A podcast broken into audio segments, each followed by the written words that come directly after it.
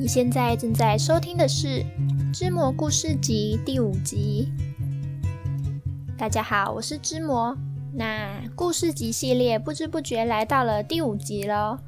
那在这个第五集里，我打算来给大家一些不一样的体验。嗯，通常我们在看故事的时候，不是都会看到一个主角，然后以主角为主人翁，而进而发展出一系列的事件吗？但是这次的故事主角不是别人，就是你哦。嗯，不要怀疑，就是现在在听故事集的听众你。那怎么说呢？我觉得这个故事可以视为一种沉浸式的体验吧。我十分推荐大家可以在接下来的时间里，可以闭上眼，静下心，然后试着将自己设身处地去想象，自己如果真的发生在这个故事里，会做出怎么样的选择，怎么样的决定。那也因为接下来这个故事十分特别，它不会在这一集里结束，而是总共有三集长，所以我大概在这次的开场白之后，直到下下集的结尾，都不会再跳出来跟大家聊天，所以下次见到我，应该就是下下集的结尾了。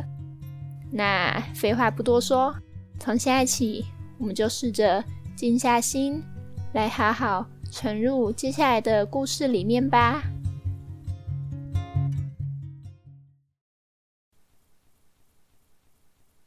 通往结局的列车之一。你明明紧闭双眼，却隐约感觉意识中可以看见些许模糊的景色。这景色从一开始的混沌不明。到逐渐清晰，从原先色块的结合，一一化成具体的形象。你发现你正身处于一台列车上，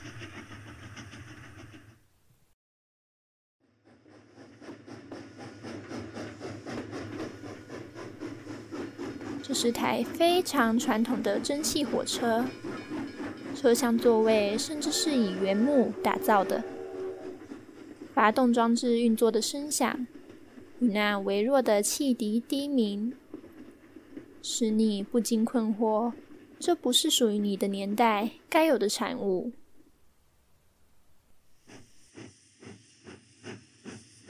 快速行驶的列车上，除了你以外，没有其他人。你站起身子，在车厢内走了几圈，却没有自己真正在走动的实感。这时，你突然发觉自己该往玻璃窗外看，于是你一转头，眼前所见的却只有一片残破不堪、被破坏殆尽的只剩残骸的房屋。远处不时可见烽火黑烟冉冉升起，偶尔瞥见躲在角落瞪视着你的瘦弱身影。接二连三的炮响，不时传来惨叫，仅有悲惨能形容你的眼前所见，一切不见天日。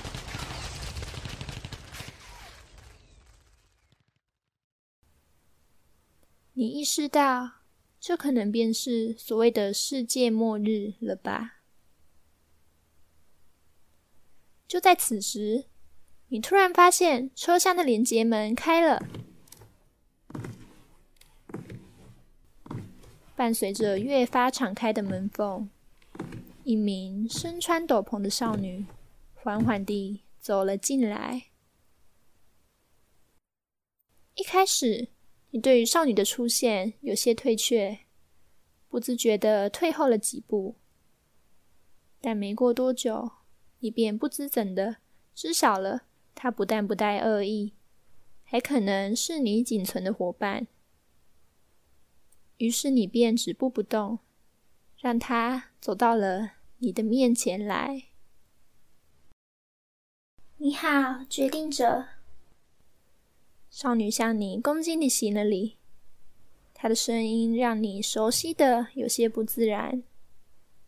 但你最在意的不是那个决定者？你语带不解的问。于是少女向你解释，你和她都来自目前正掌握着世界现况，并欲积极改善的一个集中管理组织，而这个组织内部有着能够预知悲剧事件发生的技术。组织的核心目标便是在有事件发生时，以人为来引导，使事件走向正确。也就是避免悲剧之路。因此，只要上头一传来有事件即将发生时，身为带领者的他便会为你指明方向，而你则是最终决定该如何影响该事件的决定者。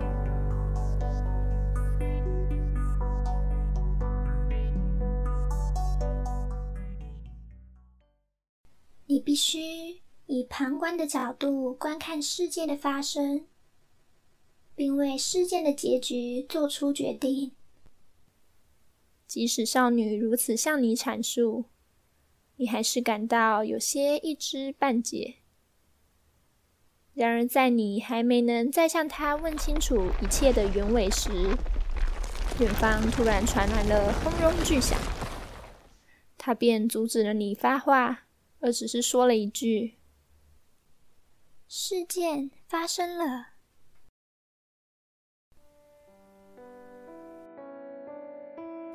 你看见前方不远处，依着山的贫民窟聚落，有一群年轻人们正想尽办法的推着巨石群往山脚下堆积。他们的样貌是如此的慌乱又疲惫。你不解地朝他们走去。并随即向他们询问了事情的原委。再不顾走，土石流就要来了。你随着他们手指比划的方向一看，果真发现山顶上头的黄石滚滚，正逐渐朝山脚逼近。那那各位还不赶快逃走吗？你有些激动地问。不行，村子里还有一些无法行动的长者与孩童，不能就这么丢下他们。村民们接二连三地说。根据我们的判断，这些巨石有一半的几率是可以抵挡住土石流的，但同时又有一半的几率失败，造成全员丧命啊！你没来由地为他们感到焦虑，于是拼了命地说着：“如果你们现在马上离开，虽然牺牲了少数人，但至少确保了有一定的人能获救啊！但如果现在逃跑的话，也就等同于放弃了全员存活的可能性啊！”而就在这一阵混乱，你还不知道该如何是好时，你的耳畔顿时传来了斗篷少女的声音：“如果说身为决定者的你，只要一句话便能影响他们的行为，那么你认为他们该怎么做呢？”此刻的你感到无比的困惑。你有些被村民们说服，但人不知道该如何选择才是正确的。难道牺牲小我，完成大我，终究是真理吗？然而，当你还处于犹豫之时，土石流以一分一秒的逼近。五、四、三、二。决定了怎么做？